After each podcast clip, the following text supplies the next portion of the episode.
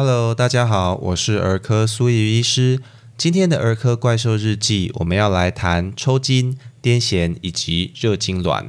中文里面说的抽筋，通常有两个意义，一个是指肌肉突然不自主的强直收缩，英文是 spasm 或者是 cramp。比如说你在冬天下到冰冷的水中游泳，脚突然抽筋，那这个部分不在我们今天想要讨论的内容。我们今天要讲的抽筋，英文是叫 seizure，或者中文比较精确，你可以说抽搐发作。它是指大脑神经细胞有突然不正常的放电，而且根据这个放电的范围、持续的时间，就会产生不同的症状。比如说，如果你是一个局部发作，那放电的部位局限在单侧大脑，所以不一定会有意识改变，而是以局部肢体的异常运动、感觉异常为症状。相对来说，如果你是一个全身发作，由于异常放电是遍及整个大脑，就会伴随意识的丧失以及全身的异常动作。抽筋的发生有许多可能的原因，比如说发烧。电解质异常、脑部的病灶，像肿瘤、受伤、发炎、感染，以及先天性的神经异常等等。在儿童最常见的抽筋就是发烧引起的热痉挛，在五岁以前有百分之三到五的孩子会发生，大部分都只会发作一次，而且不会有长期的后遗症或者神经影响。那如果你是多次抽筋，受到外在刺激，比如说闪光、过度换气，就会反复来发作，就称为癫痫，是一种大脑功能持续异常的疾病。简单来说，抽筋是一个症状，指的是大脑神经细胞的异常放电；而癫痫、热痉挛则是以抽筋为症状表现的两个疾病。以下我们就会简单介绍抽筋、癫痫以及热痉挛。第一个，我们来详细讲一下抽筋。如同刚刚所说，抽筋可以简单区分为局部发作或者全身发作。在越小的孩子，尤其是两岁以下或者新生儿，他的表现会比较不明显，而且是不是有意识改变也很难去观察。有时需要一个长期的观察，或者直接做脑波检查才会知道。一般来说，如果你反复出现特别的动作，对刺激没有反应。呼吸暂停或者有疑似发展迟缓的时候，就应该小心是不是有抽筋。相对来说，如果六岁以上的孩子抽筋发作，多半就有明显的表现，像是肢体感觉的异常或者意识改变。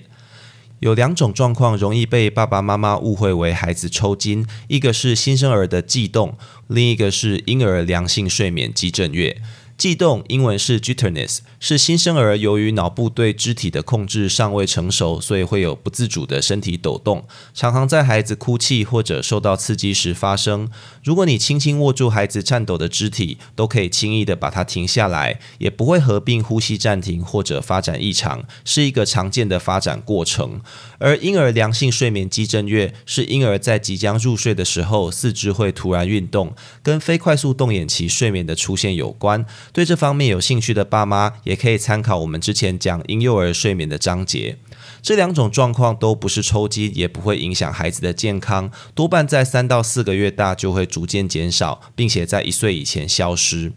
最常吓坏爸爸妈妈们的抽筋，其实是全身型僵直症挛性发作，或者你简称大发作。这是一种全身型的发作，所以孩子会突然丧失意识，牙关紧闭，眼睛上吊，并且合并手脚规律的抽动。因为负责呼吸的横膈膜肌肉也会强直，所以有时也会呼吸暂停，嘴唇发黑，看起来非常吓人。大部分的抽筋其实会在数秒到数分钟后自行停止，所以如果你发现孩子大发作的时候，切莫惊慌，要让他平躺在安全的平面上，避免二次伤害。然后把孩子的头侧向一边，使口水可以流出，避免阻塞呼吸道。然后叫救护车或者尽速送医。千万不要尝试硬把孩子的嘴巴撑开，或者塞入手指、毛巾、汤匙等异物，这样反而会造成孩子口腔受伤或者窒息。在发作停止后，孩子常会进入十到三十分钟的发作后期，英文是 postictal phase，会呈现昏睡、头痛或者意识混乱，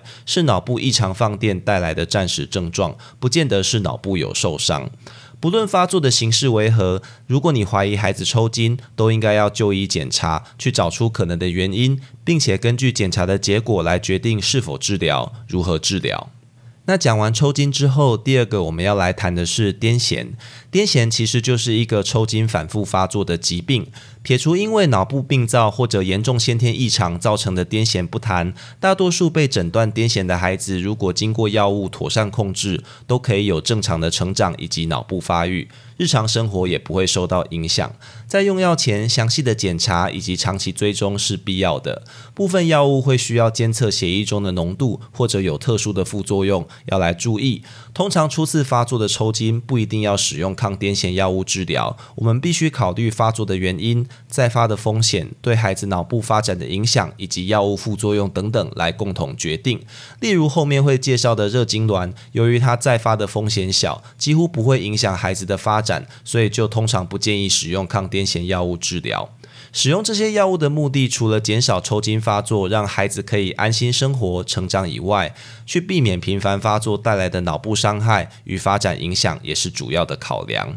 这些癫痫的患者，如果长期追踪都控制良好，就可以逐渐降低药物剂量，甚至两年如果都没有发作，也可以考虑停药。另外，有部分的患者，他的抽筋难以控制，需要很多种抗癫痫药物使用，我们称作难治型癫痫。这样的病人需要由小儿神经科医师进行完整的检查，并且考虑后线的治疗计划，像是生酮饮食或者手术治疗等等。这些患者如果忘记服药，或者因为其他原因控制不佳，也比较容易来发生癫痫重击，就是发作不止，造成生命危险与脑部受伤威胁的急症。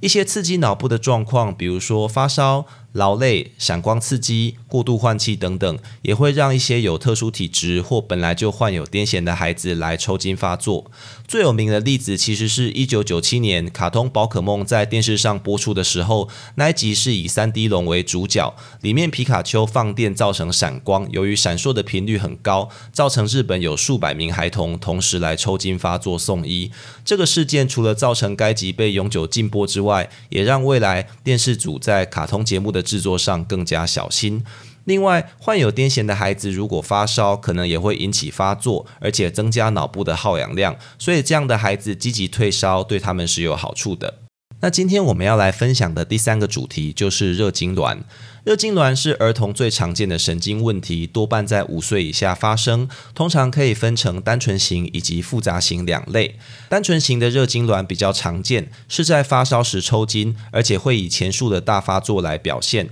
大部分都会在五分钟内自行停止，而且在二十四小时内不再发生，不会合并其他的神经异常。虽然有三成左右单纯型热痉挛的孩子未来可能在发生热痉挛，但几乎不影响健康，也不需要特别治疗。所以这样的孩子常常是在急诊抽血观察，确认没有严重感染或者其他造成抽筋的原因，就可以回家休息。但如果热痉挛持续发作超过十五分钟，二十四小时内多次发生，或者合并神经异常，就应该怀疑它是一个复杂型的热痉挛，需要依症状做详细检查，看看是否有。脑部感染病灶，或者这样的孩子其实原本就患有癫痫，只是因为发烧来发作。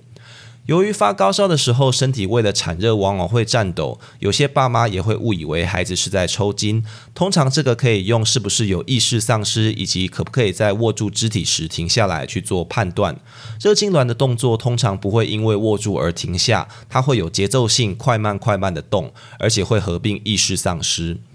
热痉挛的治疗上最常被误解的是积极退烧。与癫痫患者刚刚讲积极退烧，它不同的是，热痉挛虽然大多在高烧的时候发生，其实没有证据说积极退烧可以降低热痉挛发生的机会。不过为了孩子的舒服，大多数的医师还是会开给退烧药就是了。